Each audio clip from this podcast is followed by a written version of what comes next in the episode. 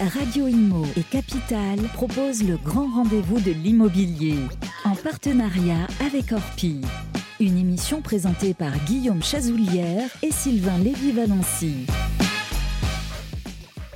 Eh bien, bonjour à toutes et à tous et bienvenue dans ce 47e numéro. Et oui, euh, c'est incroyable, c'est le 47e numéro du grand rendez-vous de l'immobilier, une heure de magazine qui vous est bien sûr destinée pour décrypter l'actualité, vous donner les bons plans, les bons tuyaux, les bons conseils. Une émission que nous avons préparée comme d'habitude avec les équipes de Radio Imo et nos confrères de Capital depuis maintenant 47 numéros. Bonjour Guillaume, Guillaume Chazoulier, rédacteur en chef de capital.fr. Comment ça va Guillaume aujourd'hui? Bonjour Sylvain, euh, ça va. Et pour ce 47e numéro, nous recevons euh, Pascal Boulanger, président de la Fédération Promoteur Immobilier. Bonjour. Bonjour. Nous allons profiter de ce, 47e numéro pour faire un point sur un marché qui a la peine, le marché du neuf. Euh, les ventes sont au plus bas, les prix continuent d'augmenter. On va essayer de dresser les scénarios, voir un petit peu comment le marché va évoluer pour éclairer les particuliers qui, soient, qui veulent acheter en résidence principale ou acheter pour de l'investissement locatif voir un petit peu comment le marché va évoluer. Absolument. Et d'ailleurs, 17 euh, mars, diffusion de notre magazine, c'est la clôture du MIPIM qui a eu lieu au Palais des Festivals de Cannes. Et bien évidemment, on va parler beaucoup du neuf et on en a beaucoup euh, parlé. On va commencer d'ailleurs dans un instant par notre grand témoin. Bonjour Pascal Boulanger, je suis ravi de vous revoir sur nos antennes. Vous êtes toujours fidèle à Radio Imo, merci. Et on aura bien sûr les experts, avocats, notaires dans ça vous concerne, agents immobiliers qui vont nous donner les bons tuyaux comme d'habitude. Et un focus territoire avec euh, nos amis France, où on va aller euh, justement voir comment se porte l'immobilier dans les territoires. Soyez les bienvenus dans ce grand rendez-vous de l'immobilier. C'est parti pour la première partie du Grand Témoin. Le grand rendez-vous de l'immobilier, le Grand Témoin. 47e numéro, rebonjour les amis, bonjour Pascal Boulanger, vous êtes le président de la Fédération des promoteurs immobiliers. Euh, alors, c'est une organisation aujourd'hui qui fédère l'ensemble euh, des métiers de la profession euh, de la promotion immobilière. On va parler du marché du neuf euh, qui est au centre, on le voit bien, hein, entre, j'allais dire, cette période de permacrise où une crise chasse l'autre, une inflation normative sans précédent. Mais il est d'usage, mon cher Pascal, que la première question vous est posée par notre ami Guillaume Chazoulière. Rebonjour. Rebonjour Guillaume. je le disais, la fédération a annoncé la semaine dernière les chiffres, on va le dire, les, pas quel qualificatif catastrophique au plus bas euh, pour la, promotion immobilière. Euh, tous les indicateurs presque sont au rouge. Euh, je voudrais revenir vraiment sur, le, sur le, constat. Quelles sont les explications du niveau de production, de vente aujourd'hui pour, pour le marché? Le mot catastrophique est le mot que l'on peut employer parce que d'histoire de la FPI, je me suis amusé plonger dans l'histoire des chiffres. Et sur euh, une quinzaine d'années, on n'a jamais trouvé des chiffres aussi mauvais.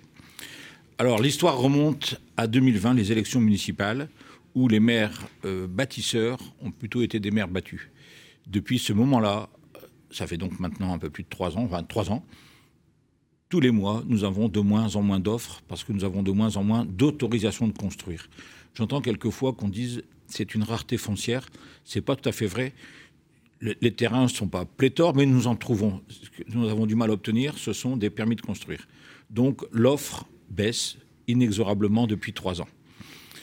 Première crise. Deuxième crise, aujourd'hui on a une crise des matériaux où un programme sur cinq, un programme sur six environ, est abandonné pour faute de rentabilité. Donc on a bien le permis de construire, tout va bien. Juridiquement, notre programme, il est... Euh, Les recours sont purgés. Recours purgés. Mais on se rend compte euh, économiquement, ça passe pas. Alors comment on faisait dans, l'ancien monde? Dans l'ancien monde, avant, on, on, regardait, on faisait une estimation, on lançait en commercialisation. On ne se trompait pas ou à la marge sur nos estimations. Et si on se trompait, allez, on va être très clair, on remettait un petit plus à la grille des prix. Aujourd'hui, c'est plus du tout ça pour deux raisons. Parce que quand on se trompait, à l'époque, c'était 0,5%. C'était pas énorme, ou 1%. Aujourd'hui, on peut se tromper de 10 ou 15% Alors quand vous savez que nos marges sont aujourd'hui inférieures à 5% qu'un coût de construction, c'est 50 si on se trompe de 10 il y a marge zéro. Et des fois, on peut se tromper de 15-20 Et donc, deuxième crise, crise de prix. Et on ne peut plus rehausser nos prix, on est vraiment au maximum. On se rend compte que les arbres ne grimpent pas jusqu'au ciel Et donc là, on est vraiment au maximum. Donc on est coincé. Donc on doit, bien avant de lancer notre opération, valider son prix de revient. Ce qui nous retarde aussi dans la mise en offre, parce qu'on n'a pas assez de permis de construire et on a une opération sur cinq, je vous disais à peu près, sur laquelle on doit différer parce qu'on n'est pas sûr. Donc première crise, l'offre. Deuxième crise, cette, cette crise des, prix de revient. Alors justement, concernant, l'offre, l'effondrement de, de, l'offre euh, euh, par, rapport à euh, sur la sur, la demande en, tant que telle. Euh, vous dites que vous avez des, des promoteurs qui ont instruit, le permis instruit, purgé, lance obtenu, le, instruit, obtenu, purgé. Euh, sur la demande en elle-même, sur la demande en elle-même. J'allais venir, c'était ma troisième crise. Alors, est-ce qu'elle est, voilà, est, qu'elle est toujours aussi soutenue ou est-ce que alors euh, parce que actuellement, on a même des banques qui annoncent qu'elles euh, ne prêteront pas en taux de crédit, qu'on a euh, une insolvabilité, qu'on a des, taux d'intérêt qui ont fait perdre la pièce gagnée par les Français depuis 5 ans. C'est exactement ça. Alors, première crise, j'ai dit l'offre. Deuxième crise, prix de revient. Troisième crise, on voit de moins en moins d'acquéreurs de moins en moins de clients. Ah bon? Aussi bien chez les investisseurs, on a un recul de 43% environ chez les investisseurs et un recul de trentaine de pourcents chez les propriétaires occupants. Pourquoi? Les raisons? Psychologique, c'est pas le moment. Psychologique. Oui. Euh, je vais vous donner un exemple euh, qui, qui, va faire la transition avec ma quatrième crise. Ma quatrième crise est une crise de financement. Les banques coupent les crédits acquéreurs parce qu'à cause de ce fameux taux d'usure, elles prêtent souvent à perte. Et donc moi j'ai vu deux, deux grands patrons de banque la semaine dernière. L'un m'a dit, euh, je donnais 100 millions de crédits acquéreurs par semaine. Je donnais 100 millions de crédits acquéreurs par semaine. J'ai interdit qu'on dépasse 30 millions par mois. Ah quand même on est, donc c'est divisé par 14. 100 hein. millions par semaine versus 30 millions par mois. Et une autre banque, je ne savais pas que j'avais vu son concurrent quelques jours avant, me dit, bah, écoutez, nous, on a fait notre point mort pour prêter on doit être aux alentours, et que ce soit rentable pour la banque, de 5,68. Et c'est peut-être le serpent qui se mord la queue, parce qu'on n'observe pas ça dans l'ancien où les ventes, euh, enfin en tout cas jusqu'à l'année dernière, étaient plutôt au beau fixe, en tout cas bien meilleures que, oui, le marché de du, du, neuf. Alors ça veut dire que les prix sont trop hauts et que vous Non, ça ne veut pas dire ça. Ça veut dire que souvent dans l'ancien, ce sont des propriétaires occupants qui, qui n'ont pas besoin forcément d'un crédit, c'est du réemploi. Nous, on a vu beaucoup ça, des gens qui ont vendu leur maison pour en acheter soit une plus grande, soit une plus petite, peu importe, selon leurs âges et, leur, et, et leurs souhaits. Donc souvent, c'est du réemploi. Mais dès qu'on a accès au crédit, le crédit acquéreur, moi, des banques m'ont dit, ce n'est pas rentable actuellement tant que ce taux d'usure existera ou sera aussi bas, il est fait aussi pour euh, juguler l'inflation, mais un moment, est-ce qu'il vaut mieux avoir une, une, économie sans inflation ou une inflation sans économie? Donc, est-ce que le mieux ne devient pas l'ennemi du bien? C'est clair. Donc, euh, très clair. Euh, voilà. Et, donc, psychologiquement, alors il y a déjà un, cet effet, c'était ma quatrième crise, cet effet bancaire. Et sur ma troisième, psychologiquement, il y a des, clients qui nous réservent un appartement le jeudi ou le vendredi et, et qui annulent le mardi. Pourquoi?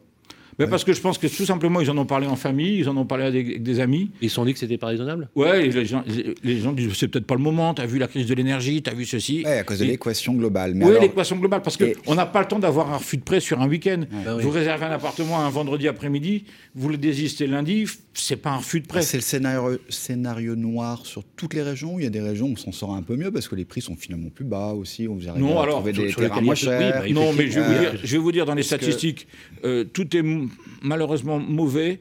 On voit euh, une stagnation, donc pas une baisse, du côté des Alpes genevoises et du côté de Nice. Voilà. Sinon, tout le reste, quand on regarde les stats, tout le reste est en baisse. Euh, hier, il y avait la conférence du président FPI des Hauts-de-France qui annonce moins 60%. par exemple. Est-ce que vous craignez, pour être très clair, est-ce que vous craignez euh, parmi vos adhérents, parmi le monde de la, de la promotion immobilière, des entreprises qui se, qui se retrouveraient justement en difficulté à court terme ou pas Et je voudrais compléter cette question par le fait de, la projection du scénario qui est quand même assez noir en ce début d'année, en 2023. Est-ce que vous avez des signes, euh, des, potentialités d'amélioration à venir ou pas? C'est pas la même question. Euh, euh, alors, sur la première question, j'ai des, promoteurs majeurs, ce qu'on appelle les, les 15 majors de la profession, qui me disent, certains me disent, on va peut-être, faute d'activité, fermer quelques agences mais c'est des promoteurs qui ont 20 ou une quinzaine d'agences en France. Ils me disent on peut en fermer peut-être une ou deux. J'entends des promoteurs d'un certain âge me dire j'ai plus le courage. Bon, ça je l'entends aussi. J'ai pas entendu aujourd'hui, euh, c'est pas que je vais pas vous dire, si, vous, si je le savais, je vous dirais, ben, j'entends, mais je vous dirais pas qui, bien évidemment. Promoteur en difficulté. J'ai pas encore entendu, à l'heure où je vous parle, de promoteurs qui appellent au secours. Le scénario catastrophe des maisons individuelles avec euh, des célèbres marques qui ont mis la clé sur la porte, ça. On y pensait un peu. Ouais, je vois très bien qui vous faites euh, référence. Pour l'instant, je n'ai pas de bruit. Et les projections, comme disait alors, Sylvain, alors alors justement, euh, il y en a qui disent que ça va peut-être s'inverser dans le deuxième semestre, que les, que les taux vont rebaisser. Vous y croyez? Et puis surtout, euh, vous, vous êtes sur des temporalités longues, hein, euh, parce que Alors, oui et non. pour Euh, vous reconstituer, ça va être un peu plus long. Alors oui, vous avez raison, Sylvain. Simplement, euh, moi j'appelle, j'ai j'ai envie de vous parler en termes un peu médical. Il y a deux, il y a deux façons. Soit c'est une maladie chronique et on fait un traitement de long terme, et on est sur une maladie chronique. Mais mon malade chronique, là, il risque aussi un arrêt cardiaque. Et donc je voudrais aussi une médecine d'urgence. Donc je demande, j'en ai parlé euh, aux divers intervenants politique. Je voudrais qu'on ait des mesures de long terme et je souhaiterais des mesures exceptionnelles qui pourraient démarrer euh, cette semaine, début avril, début mai, pour s'arrêter au 31 décembre. Je ne veux pas que ce soit un effet d'aubaine, je veux simplement que le législateur dise, voilà, écoutez, pendant six mois, sept mois, peu importe, on fait des mesures fiscales exceptionnelles. On fait des mesures d'exception. Comme quoi Je savais que vous allez me poser la question, je m'en doute bien. Euh, et Comme si- quoi Est-ce que vous avez l'écoute du législateur? On n'a pas réellement l'impression, mais euh, Alors, des, des exemples que Je vais vous répondre autrement. Le législateur est d'accord avec moi sur le diagnostic. Quand on regarde, de toute façon, il suffit de regarder les chiffres et ils savent très bien qu'on ne triche pas nos chiffres. quand ils disent que c'est la cata- ils disent que c'est une catastrophe aussi. alors. Oui, bien sûr, ils s'en rendent compte. Ils- D'accord. ils- on est crédible sur nos chiffres, on n'a jamais Ah raconté de bêtises, donc on est crédible. Bon, donc le diagnostic, tout le monde est d'accord. Moi, je propose, par exemple, des choses un petit peu hors normes, mais on est dans une situation hors norme. À situation exceptionnelle, remède exceptionnel. On ne traite pas une, une grippe contre un arrêt cardiaque, comme Alors, un arrêt cardiaque. Je vais vous le dire. N'inquiétez pas. Alors, moi, je propose, et si on essayait, on fait un essai, on supprime le taux d'usure en matière immobilière entre maintenant et le 31 décembre. On voit ce que ça Ah, donne. carrément. Ben oui, Et pourtant, il a été relevé euh, mensuellement. oui, d'accord, mais mal, hein. les directeurs de banque me disent qu'il est 1,6 en dessous, en dessous de leur point mort. 1,68, on m'a dit euh, la semaine dernière. Donc, on essaye? Si les taux s'envolent, il est toujours temps de le remettre. Moi, je ne demande pas. Je demande des mesures d'exception, des mesures probatoires. Il faut tenter quelque Plus chose. de taux d'usure. D'accord. En matière Et sur le immobilière. ratio, et sur le ratio d'endettement. Alors, Justement. Alors, c'est quoi vos propositions? Alors, premièrement, et si on essayait, de toute façon, le- les banques prêteront actuellement, toutes choses égales par ailleurs, toujours en dessous de l'inflation pour l'instant. Donc vous achetez un bien immobilier, vous- ok, vous allez un petit peu l'acheter plus cher, mais au moins certaines personnes pourront, pourront avoir accès au crédit. Les banques nous disent, nous, on n'a pas intérêt à prêter aux acquéreurs On est immobiliers. d'accord. On est De- d'accord. Donc suppression du, dro- du, du- du taux d'usure. Sur une Dé- durée, hein, j'ai dé- pas dit définitivement. Déjà, le, le relèvement du taux d'usure, qui est, qui est redevenu mensuel, qui est devenu mensuel. on l'a appelé de nos voeux et merci, c'est bien. C'est une mesure dérogative qui dure deux ans, hein, selon la loi, bien évidemment. Et donc, vous dites, on pourrait utiliser la dérogation potentielle pour le supprimer carrément pendant un an. Jusqu'au 31 décembre, on fait un essai, on voit Bon, ce que ça donne. Premier point. De- Là, vous avez euh, un espoir Il y a pire que de pas réussir, c'est de Bon, pas essayer. parce que- bon, voilà, ok. Deuxième euh, proposition. Deuxième, deux- deuxième proposition. Et si on sortait du quota des investisseurs les, les- les crédits qu'ils font dans leur fameux 35% d'endettement D'accord. Ah d'accord, donc plus de ratio. Pour les investisseurs Pour les Oui, investisseurs pour en les Pinel, investisseurs. Oui, pour les investisseurs Mais c'est le, cas pour particuliers. les- c'est le cas pour les SCI, par exemple. Oui, d'accord, mais les SCI, c'est déjà des gens un peu érudits. Oui. Le- le- la plupart des gens achètent un ou deux logements, voire trois dans leur vie. Et pour- ils se mettent pas en SCI. Ils se mettent pas en SCI. Non. Et c'est souvent, d'ailleurs, je fais une parenthèse avec ce qui se passe en ce moment, un bon complément de retraite. Je clôt la parenthèse. Bon. Euh, vo- voilà une possibilité. D'accord. Euh, On dit 35%. Je connais des gens qui, quand on fait le calcul, sont à plus de 100% d'endettement. Quand on fait ce calcul-là, qui est faux. Donc, Ouais, euh, ouais. faisons un calcul qui correspond à la réalité. L'appartement est payé un tiers par la fiscalité, à peu près, si on fait vite. Vous avez une autre proposition? Oui, j'ai une autre proposition. Euh, on- moi, je, je propose, ça avait déjà été fait sous M. Balladur, Premier ministre, exonération de droits de succession sur tout appartement neuf acheté pendant cette période-là. On peut mettre un plafond pour pas qu'il y ait un effet d'aubaine pour les. D'exonération. Et donc, j'ai vu, moi j'étais- déjà en activité à ce moment-là, on va être dans les années 93-94. euh, les gens achetaient un appartement, passaient l'acte chez le notaire à 11h, et à, 12h, faisaient une donation à leurs enfants. ce qui permettait de transmettre une espèce de patrimoine. Alors on peut me rétorquer que ça, ça aide ceux qui peuvent le faire. Oui, d'accord, mais faut bien lancer l'économie, il faut trouver un truc. Là, il faut trouver quelque chose. Donc, je, je, je, propose bien des mesures exceptionnelles de courte durée. Il y a urgence, les mesures sont sur la table. Vous allez rencontrer, j'imagine, les législateurs. Vous, l'avez déjà rencontré, me semble-t-il. Oui, je, les vois souvent. On échange aussi par des moyens modernes qui s'appellent le téléphone, le SMS. On suivra ces sujets avec attention. Ça, j'aime beaucoup. Merci Pascal Boulanger. Restez avec nous. Euh, pour la deuxième partie, nous, nous, parlerons bien évidemment de la nécessité du logement neuf face à la flambée euh, des prix de l'énergie, bien évidemment et tout à l'heure, on va se retrouver et on va euh, bien sûr maintenant la séquence que vous aimez, les amis, puisque vous posez les questions sur le club Facebook Les Proprios gérés par Capital. C'est ça vous concerne pour la première partie, tout de suite après ça. Le grand rendez-vous de l'immobilier revient dans un instant. Vous et moi, on se connaît bien. On se voit tous les jours. Vous pouvez trouver que j'ai du charme, que je suis un peu démodé ou trop isolé. Je suis capable de faire rêver comme d'empêcher de dormir. Mais même quand je ne suis pas là, on parle de moi. Et s'il arrive que l'on me quitte, c'est toujours bon de me retrouver. De m'avoir, tout simplement. Je suis l'ancien, l'actuel, le prochain. Je suis le bien celui que vous voulez acheter, vendre, louer ou faire gérer. Orpi, des femmes et des hommes pour votre bien. Le grand rendez-vous de l'immobilier, ça vous concerne. 47e numéro, les amis. Rebonjour, ça vous concerne. Première partie, je vous rappelle que ça vous concerne, c'est fait pour vous. Ça vous donne les conseils, les bons plans, les tuyaux avec euh, nos amis avocats, notaires, euh, agents immobiliers, banquiers. Et là, en l'occurrence, on mm. a le meilleur avocat de les droits immobiliers français.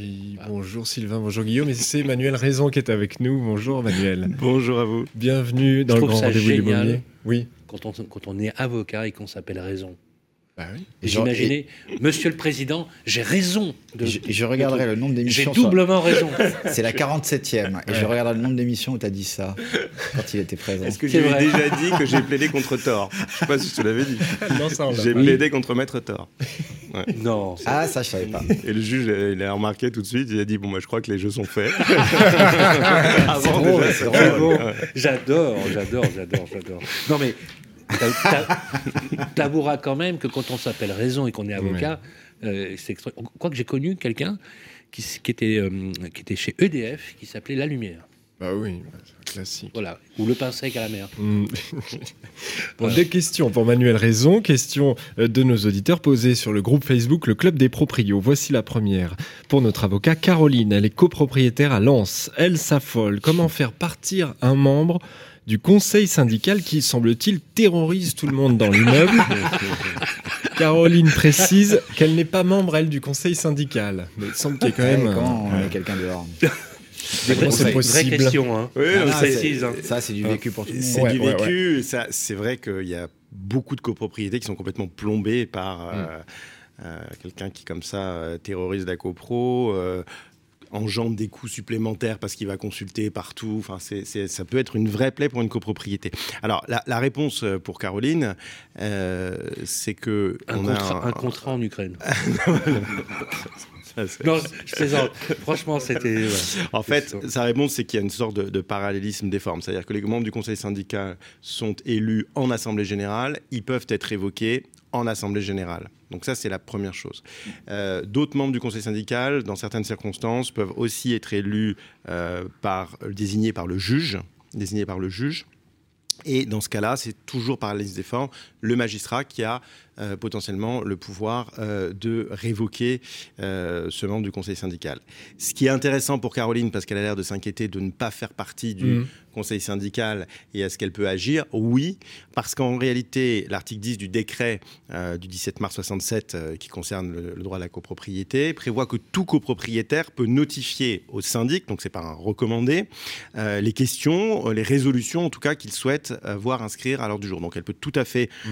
écrire à son syndic en disant je veux que pour la prochaine assemblée générale vous placiez cette résolution. Donc elle la rédige et elle prévoit aussi la majorité. C'est-à-dire qu'autant le dire tout de suite, puisqu'en fait, ce qui est important, c'est de savoir, c'est que le syndic n'a pas le choix que de recopier ce qu'elle envoie comme projet de résolution. C'est une obligation du syndic. Par contre, il ne peut pas le modifier. Donc il faut effectivement que la résolution soit claire, qu'elle dise je souhaite effectivement mmh. que nous voquions la révocation de monsieur de son poste de conseil syndical et qu'elle prévoit la majorité euh, de, euh, du vote de cette résolution, sachant que la majorité, c'est l'article 25C euh, de la loi de 65, à savoir la majorité des voix de tous les copropriétaires, avec une potentielle deuxième lecture, c'est-à-dire que dans l'hypothèse où elle n'a pas la majorité, je dirais au premier tour, on fait immédiatement un second vote euh, à partir du moment où un tiers des voix a accepté la révocation. C'est-à-dire qu'à partir du moment où on n'a pas la hmm. majorité, mais il y a un tiers qui est pour, dans ce cas-là, on passe à une un deuxième vote.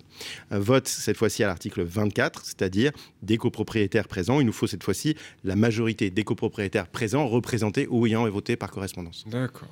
très bien. Donc il y a moyen d'agir pour Caroline. Tout à fait. Euh, Nicole, Nicole maintenant, une question pour vous, Manuel Raison. Euh, Nicole, elle est présidente du conseil syndical d'une copro à Nancy. Euh, un de ses copropriétaires a agrandi son entrée en empiétant sur le couloir, partie commune de la copropriété, et ça empêche l'accès au grenier et au comble. Les travaux ont été achevés, c'est important, il y a 26 ans. Est-ce que Nicole peut s'opposer à cet agrandissement et est-ce qu'il y a prescription quelque part? Oui, c'est ça, la, question de, Nicole. Évidemment, euh, on a un droit de la propriété, euh, puisqu'on s'agit d'empiètement sur les parties communes, qui est protégé. La question, c'est sur la prescription, puisque les travaux ont été faits il y a, 26 ans. Mmh. est-ce que la prescription euh, décennale est applicable ou pas, euh, ou éventuellement quinquennale. Non, euh, qu'elle se rassure, là, on a une prescription qui est de 30 ans. Hmm. donc là, le fait que les travaux étaient achevés il y a 26 ans, euh, c'est pas un souci. mais d'une manière générale, il faut toujours se rappeler lorsqu'on parle de prescription, on oublie, on, on, est souvent content de connaître la durée de la prescription, mais on oublie de s'apesantir sur le point de départ de la prescription. Là, le point de départ de la prescription, ça va être la fin des travaux ou le moment, ce qui peut décaler dans le temps encore plus que 30 ans, le moment où la personne qui vient assigner, euh, qui vient assigner a eu connaissance ou aurait dû avoir connaissance. C'est-à-dire que si j'ai un empiètement qui est pas au vu de tous, euh, qui est en cachette et que je le découvre dix ans après parce que je n'étais pas censé le voir et j'avais pas accès, je ne pouvais pas le voir, et eh bien là, ça décale encore le délai. Donc encore une fois, là, euh, il n'y a pas de souci. Effectivement, une action en justice peut être intenté au fin euh, de remettre euh, l'état euh, des lieux de manière, enfin de la façon où c'était antérieur, c'est-à-dire de reculer sa porte dans le hmm. couloir. Et surtout pour accéder, donc, et accéder au au comble, ce qui est important pour une copropriété et pour le conseil syndical de Nicole. Merci beaucoup, Manuel Raison. Ben, merci à vous. On vous retrouve dans le grand rendez-vous de l'immobilier. Vous revenez quand vous voulez. Et puis c'est aussi à Paris, Paris Centre pour votre cabinet, raison-avocat.fr simplement. Voilà. Exactement. Et voilà, on enchaîne, on enchaîne avec euh, la deuxième partie du grand témoin tout de suite après ça. Le grand rendez-vous de l'immobilier, Orpi Territoire avec Orpi. Rebonjour les amis, 47e numéro du grand rendez-vous de l'immobilier avec mon ami Guillaume Chazoulière. Ça va toujours Guillaume? Jusqu'à présent, oui. Voilà, celui qui écrit le plus vite que son ombre, euh, le grand observateur de l'immobilier. Chaque mois, un focus dans les territoires. Je vous propose qu'on prenne la route. On va aller dans le sud-ouest, euh, voilà, dans le sud-ouest du côté de Rodez. Et nous avons en duplex depuis Rodez, dans l'Aveyron, Thomas Lacombe. Bonjour Thomas. Bonjour, bonjour à vous. Merci d'être avec nous, Thomas. Euh, on a tout de suite compris que vous étiez dans l'Aveyron, ne serait-ce qu'à l'accent. Euh, Bourran Immobilier, c'est votre agence euh, à Rodez. alors, la question que je vous pose, puisque vous observez le territoire en grande proximité, question plus générale, comment il se porte le marché actuellement immobilier à Rodez? Alors, le marché immobilier à Rodez et dans l'Aveyron reste dynamique. Donc, on, connaît depuis maintenant 2, 3, 4 ans euh, marché en hausse, hein, tant au niveau des prix qu'au niveau du, nombre de ventes. Pour l'instant, nous, à Rodez, on n'a pas connu de baisse. Hein. Euh, on est en train de s'apercevoir que les prix commencent à se tasser, mais on, voit qu'il y a quand même de la demande, euh, des acheteurs qui sont toujours présents, des vendeurs qui, qui sont toujours là aussi. Donc, que ça continue, mais pour l'instant, toujours dynamique. Alors, euh, et aux alentours, est-ce que, est que Rodez, il y a un peu comme à Paris, les grandes métropoles, une première couronne? Comment ça se passe? Oui, nous, on est à proximité de Toulouse et de Montpellier. En fait, on est à moins d'une heure trente de Toulouse par un axe autoroutier. Pareil pour Montpellier. Donc, euh, on, est, on est aussi tiré par ces deux grosses métropoles euh, et on récupère de plus en plus de, personnes, d'habitants de ces grosses métropoles qui viennent euh, se réfugier, je dirais, dans le calme et le, bien vivre aveyronais. Alors, vous me faites la transition. Justement, je voulais un petit focus sur l'attractivité. Qui sont ces acheteurs qui viennent à Rodez Ils viennent de Toulouse, mais ils viennent peut-être d'ailleurs. Et quel est le profil dans le détail? Est-ce que c'est des acheteurs en résidence principale? Est-ce qu'on fait un peu d'immobilier locatif? Oui. Alors déjà, la part d'immobilier locatif pour ce qui est de l'agglomération du Grand Rodez, qui représente environ 55 000 habitants, c'est 20 à 25 donc c'est quand même élevé. Ça fait quasiment un quart des ventes qui se font pour des investissements locatifs. Après, pour les résidences principales, alors déjà, les Aveyronais qui, qui, bougent, voilà, qui changent, de, qui changent de logement pour différentes raisons. Et par contre, l'effet Covid a accéléré... Euh, les, gens, extérieurs au département qui viennent chez nous. Alors, beaucoup du sud de la France qui fuient euh, la chaleur, puisque nous, on a un ah climat, on va dire, tempéré. On est entre le sud et le massif central. Mhm. Donc, on a un climat qui est, qui est, très agréable et je ne suis pas chauvin. Euh, on a aussi des Parisiens, puisque vous devez savoir qu'il y a une forte communauté avéronaise à Paris. Et du coup, pas mal d'Avéronais de, Paris qui viennent soit acheter de la résidence principale à Aveyron, soit arrêter leur, euh, leur carrière, euh, notamment restauration, hôtellerie, et vivre en Aveyron. Alors justement, la question pour les investisseurs ou pour ceux qui veulent s'installer dans cette belle région où on mange toujours aussi bien d'ailleurs, je précise, à, Rodez, ah euh, je vais vous poser la première question, le prix moyen du mètre carré sur Rodez Intramuros? Oui, parce que vous disiez qu'on atteint un plafond là aujourd'hui. donc. Il a combien? Oui. Alors, on est un peu plus de 2000 euros du mètre carré. On va dire on est entre 2000 et 2500 euros du mètre carré. Ben, en fait, c'est pour, cette raison que notamment les gens de Toulouse ou ah Montpellier viennent. Là où à Toulouse, on est à 4, 5, 6 000 euros. En faisant euh, une heure et demie de voiture, euh, on a une maison très sympa pour moins cher. On a un taux de chômage qui est plus bas que la moyenne nationale. On a un taux de délinquance qui est plus bas de la moyenne nationale. Donc, euh, venez Thomas, quand vous dites 2500 euros, est-ce que dans les quartiers prime, cœur de ville, très beau quartier. On est à combien au maximum dans les quartiers euh, Oui. Dans les quartiers chics, on va dire? Oui, dans bah, les plus beaux appartements, là, depuis, depuis six mois, ils se vendent à 4000 euros du mètre carré. Pour les ah, très beaux ah appartements. Ok, donc on a quand même une amplitude qui se rapproche presque des prix des grandes métropoles. Hein. Oui, oui. mais j'imagine que dans les grandes métropoles, c'est pareil. Pour les très beaux quartiers, ça peut monter aussi. C'est très clair. Euh, question, euh, est-ce qu'il y a des marchés de report? Est-ce qu'il y a un marché de report? Euh, en dehors de euh, la ville de Rodez. Proximité, petite ville de proximité qui est accessible par les transports, accessible par les autoroutes. Est-ce qu'il y a des marchés émergents, des bons plans dans lesquels vous conseilleriez à ceux qui nous écoutent d'investir? Oui, tout à fait. Alors, c'est là qu'on a constaté la hausse la plus, forte. Disons que sur l'agglomération du Grand Rodez, ça a augmenté comme partout, mais pas de manière euh, exponentielle. Par contre, ben, les gens de l'extérieur, donc des grandes villes, Montpellier, Perpignan, Toulouse, etc., Aix-en-Provence, Marseille, ils sont venus et eux, ils, ça leur posait pas de problème de faire 30-35 minutes de voiture. Donc du coup, c'est là qu'on a trouvé ce marché de report et qui a explosé. Là où il y a quelques années, on avait du mal à vendre des maisons à 100, 150 000 et on mettait euh, un an pour les vendre. Aujourd'hui, ça dépassait 200 000 euros et en 2-3 mois, c'est vendu. Ah, il y a un vrai marché de report sur les, la proximité à 30-35 minutes de Rodez. Je reviens sur Rodez. Euh, on disait aussi les prix de 2000 euros le mètre carré, voire un peu plus premium, euh, voire plus sur les quartiers premium. Vous disiez aussi que bah, après deux ans de croissance, on atteint un plafond hein, à ces prix-là. Euh, est-ce que justement, on parle beaucoup des passoires thermiques, de rénovation énergétique, il y a des opportunités à prendre sur, dans l'ancien, sur des prix un peu décotés à rénover? Est-ce qu'il y a un marché un peu de, de biens à rénover et donc moins cher que ces prix? Alors oui, on a un parc euh, immobilier qui, tend à se rénover et à se renouveler sur Rodez, mais il y a eu de grosses constructions dans les années 60-70. Donc on arrive aujourd'hui avec ces appartements-là, euh, ben, comme la moyenne nationale, hein, euh, avec des, étiquettes, le DPE, aujourd'hui c'est quelque chose d'incontournable, avec des DPE en G, F ou E, donc forcément qu'il faut rénover. Évidemment, ces biens-là se vendent, mais avec une sous-cote. Donc il y a des vraies bonnes opérations D'autant plus qu'on est là, nous, en tant qu'agent immobilier, pour les accompagner sur des solutions pour le, pour le rénover au mieux. Question, euh, justement, euh, on parle bien sûr des prix. Euh, qu'en est-il du marché locatif? Y a-t-il une tension locative sur Rodez et, son agglomération? Et, et, enfin, quel est le prix moyen de location au mètre carré? Alors oui, il y a une tension locative. Là, par contre, on est loin de la tension que vous pouvez connaître dans les grandes métropoles. Euh, ça dépend du segment de biens. Euh, sur des petites surfaces type studio, T1, T1 bis, on a quand même pas mal de choix. Donc là, on arrive à satisfaire les besoins. Par Donc il y a du stock. Il y a, du stock. Il y a du stock. Voilà, il y a un stock.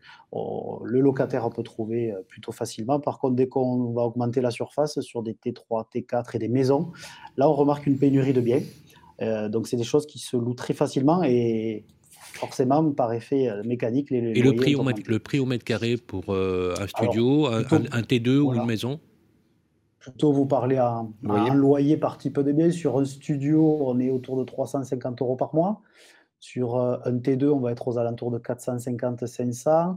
Et après, si on veut un bel appartement un peu plus grand avec trois chambres, on va frôler les, les 800-900 euros. Et pour une très belle maison, on va être entre 1000 et 1200 euros par mois c'est sûr que pour nous, les Parisiens, ça nous fait rêver, hein, ces prix-là. Euh, c'est très clair. Merci beaucoup pour ces précieux euh, euh, enseignements. je rappelle, les amis, c'est à un territoire extrêmement attractif et la bonne adresse, si vous voulez vous y installer, c'est chez Bourran Immobilier, animé par Thomas Lacombe. Merci Thomas Lacombe. Merci à vous. et on enchaîne tout de suite, euh, bien évidemment, avec euh, la suite de notre programme. Et le mois prochain, on sera dans un autre territoire, puisque grâce à Orpi France, on fait le tour des territoires. Chaque mois, on vous donne les bons plans dans euh, la ville et aussi les campagnes. À tout de suite. Le grand rendez-vous de l'immobilier, ça vous concerne.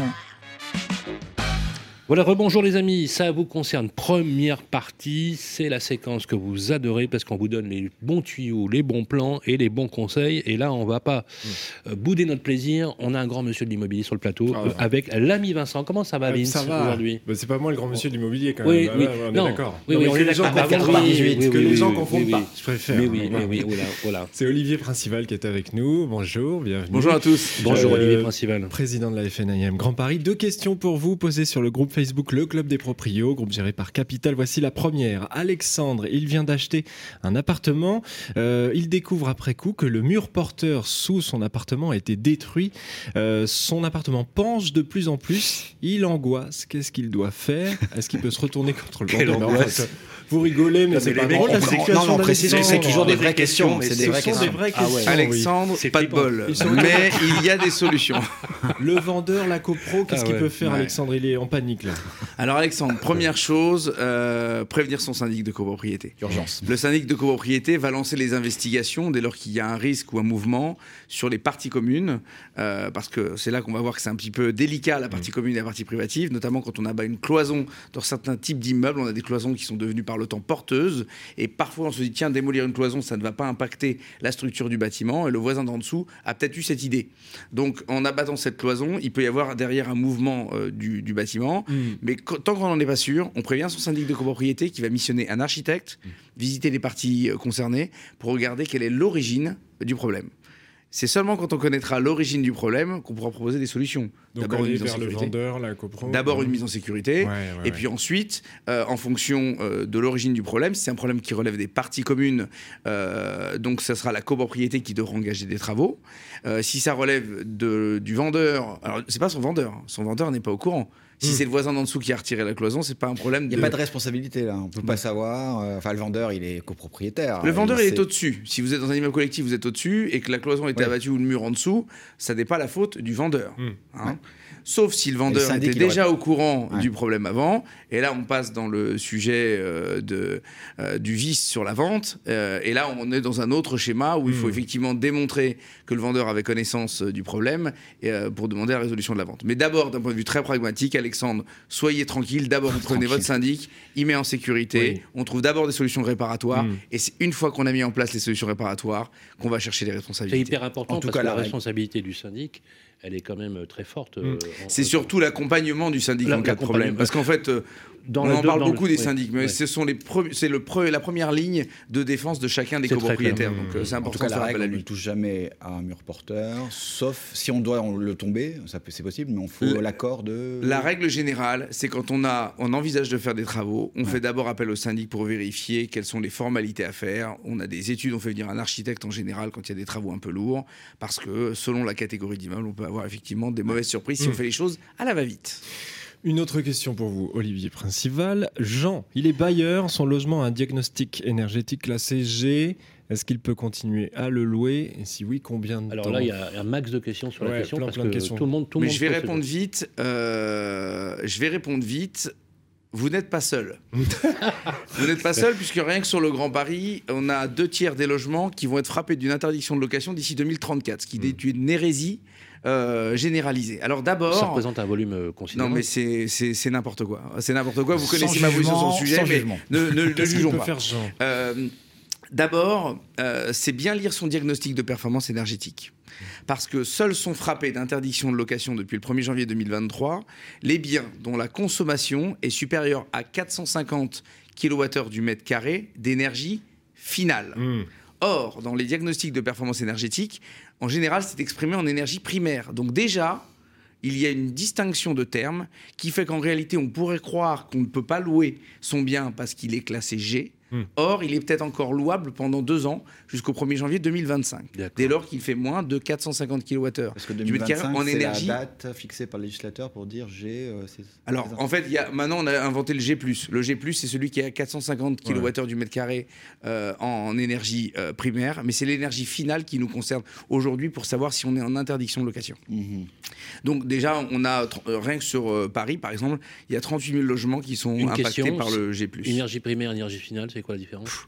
Alors, je, c'est un, à mon avis, un aménagement de langage qui a permis d'avoir un léger moratoire de deux ans D'accord. sur les logements Mmh. classés G, en Mmh. réalité. Mmh. Donc c'est une opportunité pour réaliser maintenant les travaux de rénovation C'est énergétique. très clair. Donc Jean, il, il consulte bien son DPE, il Qu'est-ce essaie de faire, bien Jean, le là, lire. pour, pour résumer, là, je n'ai pas bien compris. Jean élit coup. son DPE. Ouais, c'est ce que je Et viens il fait, dire. il, fait appel à son, il fait appel à son agent immobilier, son administrateur de biens, Ouais. pour le conseiller dans la démarche à suivre. Surtout ne pas louer si on est en dehors des clous. Euh, Bon. et si c'est le cas, on se fait accompagner pour engager des travaux de rénovation énergétique qui lui permettront de sortir les classes, euh, enfin de cette classe G, euh, et voire F, puisqu'il faut de toute façon, Oui, mais un truc que j'ai À pas compris, c'est que G, aujourd'hui, c'est pas interdit à la location. si vous êtes euh, en dessous de 450 kWh du mètre carré en énergie finale. Finale. Merci beaucoup Olivier Voilà. Principal. Avec plaisir. fanam.fr pour Merci. retrouver toutes les agences. Olivier Principal, d'ailleurs, euh, félicitations parce que vous avez été élu à la tête de la Fédération du Grand Paris. Vous avez pris vos fonctions le 1er janvier 2023. On vous souhaite une très très belle année, un très beau mandat. Hmm. On se retrouve tout de suite après notre séquence. Le grand rendez-vous de l'immobilier, le grand témoin. Bonjour les amis, seconde partie avec notre grand témoin du jour, c'est le président de la Fédération des promoteurs immobiliers, Pascal Boulanger. Merci Pascal Boulanger d'être resté euh, avec nous. Pour ce 47e numéro, on va parler toujours du neuf, bien évidemment, Guillaume, et on va se pencher sur un sujet hyper important, c'est l'énergie. Oui, on oublie le marché, on oublie les ventes. On va parler de l'énergie, flambée des prix de l'énergie depuis maintenant plus d'un an. Euh, et beaucoup de particuliers qui se posent sans doute la question, euh, en tout cas dans un projet futur, si j'achetais, si j'investissais dans le neuf, est-ce que ça me permettrait véritablement de faire des économies d'énergie Euh, Alors en quoi, monsieur Boulanger Si c'est vraiment le cas? Ah, la réponse est évidente. Nous sommes un continent qui s'appelle l'Europe, très vertueux de ce côté-là, et la France se veut être l'exemple. Euh, donc nous avons en France, on peut dire, sûrement les, les logements les plus vertueux d'Europe, c'est sûr, peut-être même du monde. Donc euh, nous, nous savons que quand on achète un appartement neuf, euh, nous consommons en moyenne 4 à 5 fois moins qu'un appartement ancien, classique, et 8 à 10 fois moins qu'un appartement classé F ou G, dans les DPE F ou G. Donc c'est évident que les logements neufs, et d'ailleurs, c'est pour nous un argument de vente. hein. Euh, L'inconvénient, c'est que ça surenchérit nos coûts. On en parlait déjà la fois dernière euh, sur euh, cette pause normative que nous demandons. Mais l'avantage aussi, c'est que ça nous donne un argument. Ah L'appartement ah oui, neuf ah oui. est totalement plus économe, je vous l'ai dit, 4 à 5 fois que la moyenne et 8 à 10 fois Alors, que les classes F ou G. Pour ceux qui nous écoutent, on va essayer d'être très pragmatique, euh, Pascal Boulanger. Quels sont les éléments précis qui permettent, par exemple, des économies au sein d'un logement neuf Par exemple, je, je- je pousse un peu le bouchon, mais est-ce qu'on pourrait même imaginer que le bâtiment puisse produire même de l'énergie? Est-ce qu'il peut y avoir des énergies passives? Voilà. Oui, oui, tout, tout Alors, ça existe. qu'est-ce qui vous Concrètement, comment vertueux? Ben, Qu'est-ce qui nous rend si vertueux? C'est très simple. Au départ, c'est le législateur, il faut être clair entre nous. Hein, c'est la fameuse RE 2020. Il y avait avant la RT 2012, maintenant nous sommes sous la RE 2020, qui d'ailleurs a prévu des, des évolutions. Et donc, euh, nos normes d'isolation, euh, de- toutes les normes même acoustiques, hein, il n'y a pas aussi que l'énergie, euh, il y a aussi toutes ces normes. Toutes ces normes ont été amplifiées.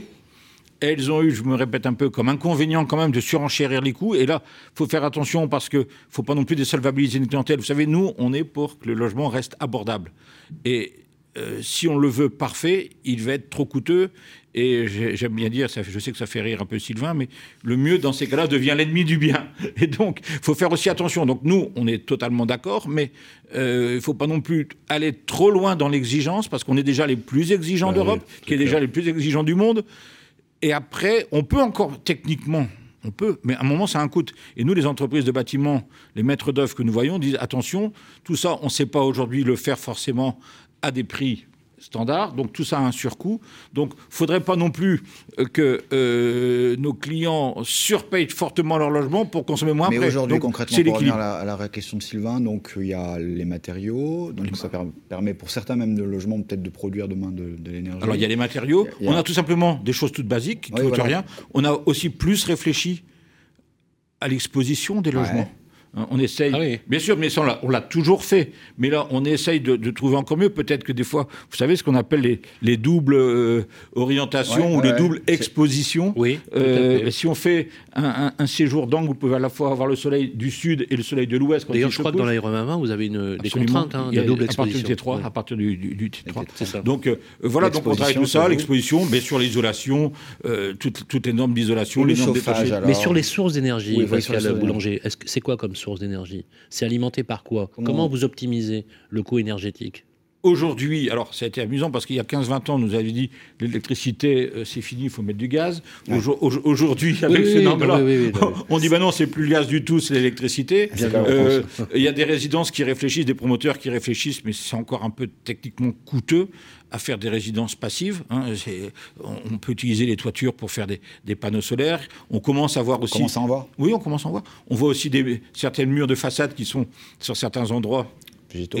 Végétaux, oui, mais aussi en photovoltaïque. Photovoltaïque, Hein, en on- photovoltaïque, commence à, on commence à le voir. Donc tout ça fait que, bien évidemment, les logements. Mais c'est un peu comme en matière automobile, les voitures consomment cinq fois moins qu'avant pour des performances encore meilleures. On est dans cette même. Mais moi, ce que je. je je, je- je suis toujours un petit peu. euh, les choses ne sont jamais parfaites. Donc attention aussi, on peut tout faire techniquement.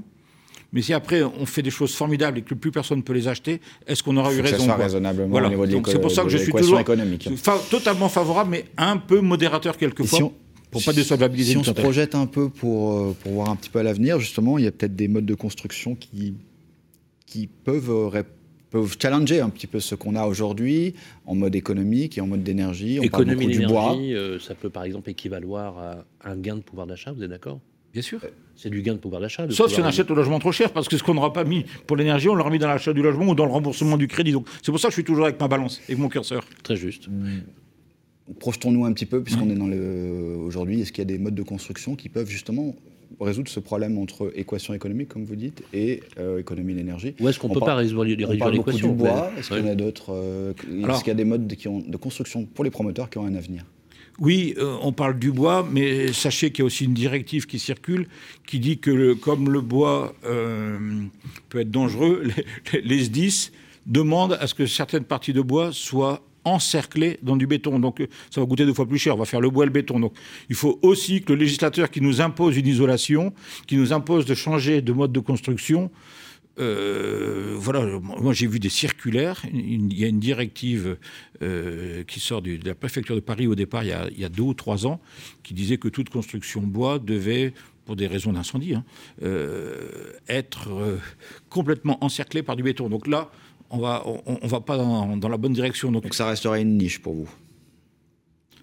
C'est pas mature. Je pense qu'on n'est pas encore à maturité. Vous savez, quand on regarde un chantier, sur la filière, on construit aujourd'hui comme on construisait il y a 50 ans. le vantaient beaucoup, hein, me semble-t-il. Mais bien sûr. Oui, mais on dit justement que la filière s'organise de mieux en mieux. Euh, pour vous, elle n'est pas encore à maturité. Mais elle n'est pas encore à maturité parce que l'État n'a pas non plus totalement ouvert. Euh, si c'est pour faire du bois et pour des raisons de principe de précaution que je peux comprendre, il faut l'encercler dans le béton, autant faire le béton tout de suite. Quoi.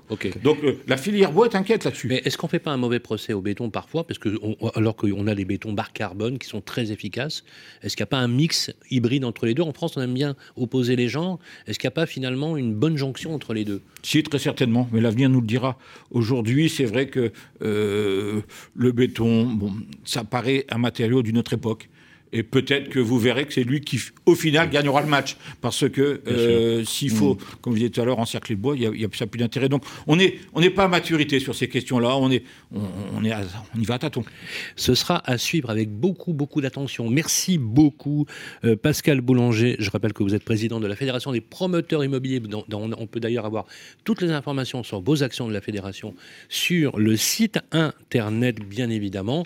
Les promoteurs, c'est une offre de logement neuf. Je vous en encourage à consulter ces offres, puisque sans logement neuf, eh ben effectivement, on a des compressions sur les prix de l'ancien qui sont pas évidents. Et Dieu sait qu'en ce moment, c'est pas simple pour tout le monde. Merci Pascal Boulanger. on enchaîne tout de suite avec la suite de nos programmes.